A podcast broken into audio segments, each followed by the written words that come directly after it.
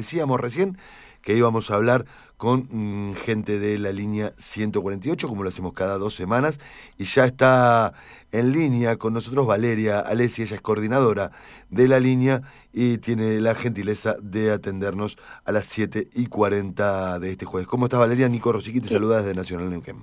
Hola Nicolás, ¿qué tal? Buen día, buen Mm, día. buen día. Habíamos quedado eh, o habíamos hablado de charlar sobre cuál era la manera de actuar para una persona que presencia o que es testigo de un caso de violencia de género, ¿no? Sí, sí, un, po- eh, un poco es así como la generalidad, tal cual. Eh, porque me parece que, bueno, por ahí son cosas, viste, que, que a veces uno cree que, que, que, que puede, viste, que, que sabe o que tiene las herramientas a veces para, para saber qué hacer o acompañar y, y- y resulta que a veces se nos, no- se nos, se nos hace difícil o no Sí. sabemos bien para dónde, ¿viste? Sí, sí. En el momento en el que se presenta la, situación, muchas veces uno pu- puede abatatarse, digamos, ¿no? Exacto, bueno, ahí es necesario eh, siempre conocer, eh, digamos, para acompañar a una persona o para saber qué hacer, es necesario conocer las características que tiene una situación de violencia. Sí. ¿Viste, Nico? Esto es como cómo se puede comportar una mujer que está en una situación de violencia y también cómo se puede comportar un varón agresor, ¿no? Esto, esto lo digo para evitar eh, pensar o decir cómo lo resolveríamos nosotros, ¿no? ¿Qué haríamos nosotros? Claro. o, o dar indicaciones desde nuestro lugar. Bueno, lo tenés que dejar, ¿no? Que a veces sale. Sí. Esto, bueno, e- es clave para poder saber qué es lo que la persona puede y quiere hacer en ese momento, ¿no? Eh, muchas veces entran a jugar los, los prejuicios nuestros, creemos saber muchas veces cómo es la persona víctima de Claro. violencia, ¿no? También creemos- me sí. imagino que está la cuestión esa, ¿no? De si, si la, el caso que presenciamos tiene que ver con alguien que conocemos o tiene que ver con alguien que vive en nuestro barrio, pero no, no tenemos más datos, o tiene que ver con alguna situación que vemos en la calle. Digo, son situaciones distintas, ¿no? Claro, por supuesto, sobre todo porque ahí es donde entran también a jugar eh, nuestro, nuestra, nuestros propios preconceptos y prejuicios en relación a esa situación. Claro. Eh, A veces, a veces creemos que una, una, una mujer víctima de violencia de género es una persona sumisa, callada, miedosa, o a veces si dice ¿no? y manifiesta lo que le sucedió y lo denuncia, decimos, "Mm, qué exagerada, ¿viste? Y ponemos, ponemos en duda lo, lo, lo que está diciendo, eh, o se desconfía. Entonces, bueno, acá es importante siempre tener en cuenta que no hay un tipo de víctima de violencia, ¿viste? Claro. Eh, y que cada persona, bueno, puede tener reacciones y expresiones variadas respecto a eso. Sí.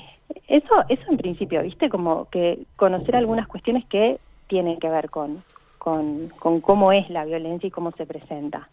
Y después para el, para el acompañamiento en sí, también hay dos cuestiones que a mí me parece que, que es necesario tener en cuenta, que tienen que ver con, si, con que si nosotros sospechamos que podría haber una situación de violencia, es una cosa, y la mujer no nos ha hablado de esa situación, y otra cosa muy distinta es si la persona habla de la situación de violencia, ¿no? Nos Claro. la cuenta. Y esto también sucede, que nosotros a veces sospechamos. Entonces, bueno, ahí es distinto a lo que podemos hacer, ¿no? Porque ahí se apunta, por lo general, o, e- o estaría bueno que se apunte a, a generar un ambiente de confianza con ella, habilitar ese diálogo, preguntarle, no sé, cómo están las cosas en tu casa, cómo manejan o, o cómo manejan los conflictos en tu casa, preguntarle si trabaja, si no trabaja, por qué no trabaja, cómo están los hijos, no sé, cómo es la relación de los hijos con el padre, eh, digamos como para eh, como para abrir el diálogo, ¿no? Si es que nosotros sospechamos que eso puede puede estar ocurriendo. Esto es si estamos hablando de una persona, de una mujer con la que tenemos algún grado de Claro. charla, digamos, ¿no? Exacto, algún grado de confianza y nosotros o nos dijeron o pensamos o, o- o- o- nos damos cuenta que hay algunas situaciones que pueden ser más raras o no la vemos bien, bueno, ¿no? Digamos, Sí. ahí está bueno siempre acercarse y generar ese ambiente de confianza. Antes de la denuncia, digamos, antes de Por recurrir a una denuncia, lo que sea, primero intentar generar un ambiente de confianza y un ambiente donde la persona pueda abrirse para hablar. Claro, porque ella todavía ahí no nos ha dicho nada ni nos Claro. ha comentado nada en relación a eso, ¿no? Claro. Entonces ahí nosotros no podemos adelantarnos. Distinto es cuando una persona habla de la violencia que está padeciendo concretamente, ¿no? Sí. Y, ahí, bueno, siempre es importante escucharla eh, en un contexto de comodidad, en donde se sienta segura, nunca poner en duda lo que dice, ¿no? Siempre creerle, asegurarle confidencialidad siempre en lo que nos está relatando, eh, explicarle también que necesita ayuda, ¿no? Eh, también recomendarle que, que, es bueno que el agresor no sepa de, esa charla o de esa conversación, siempre definir alguna, o, ayudarla a definir alguna persona de referencia o alguien a quien pedir ayuda.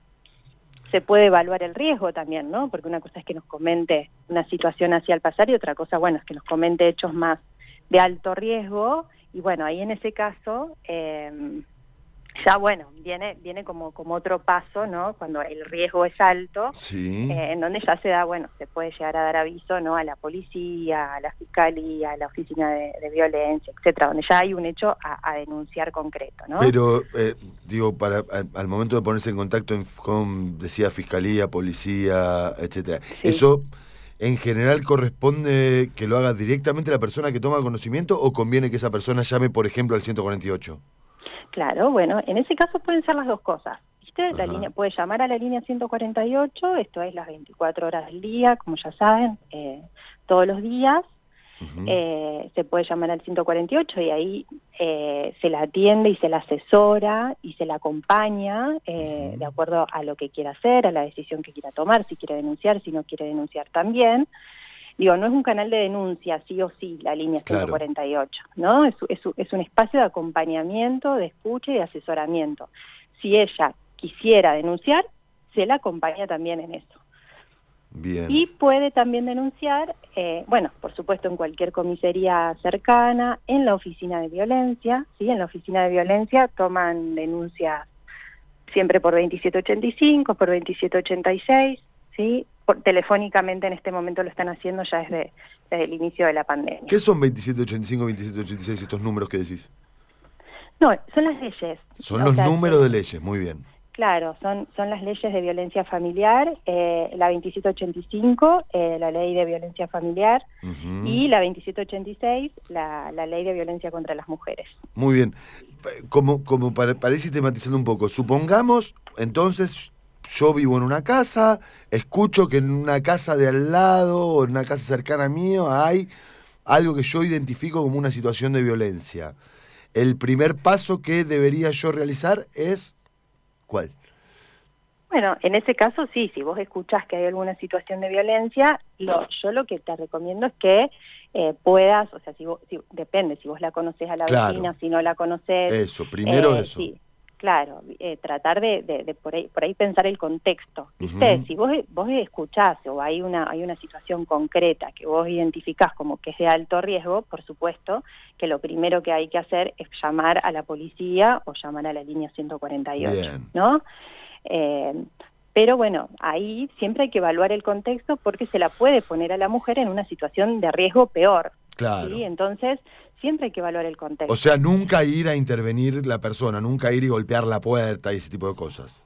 Claro, no, no, en realidad lo, lo, podrías hacer, digamos, en, en, en, una cuestión, digamos, así como medio impulsiva de, de, de, proporcionar alguna seguridad o hasta que llegue la policía y demás, si es una situación que vos eh, identificás como de, alto riesgo, ¿no? Sí. Pero lo importante siempre es poder llamar a la policía o a, Sí, a la policía, ¿no? En principio a la policía y a la línea 148 también, digamos.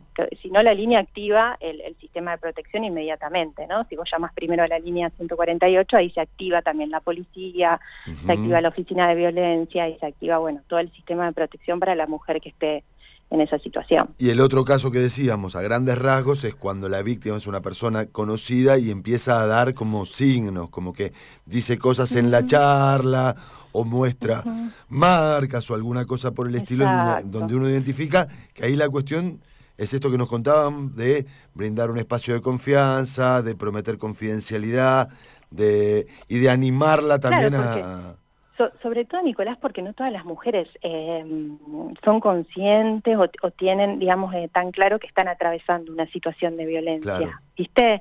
Eh, la realidad es que eso no, no, sucede siempre, digamos, ahí inciden, bueno, factores individuales, factores sociales, eh, que, que, bueno, que son, digamos, los factores sociales, digamos, tienen que ver con, bueno, con, con la internalización muchas veces que se hace de, de los roles de género, ¿no? Eh, existen a veces estereotipos y mandatos muy fuertes en las mujeres de cómo debería ¿no? ser un varón, de cómo debería ser una mujer, se asumen fuertemente esos roles y muchas veces eso dificulta también la percepción clara eh, de, la, de la violencia.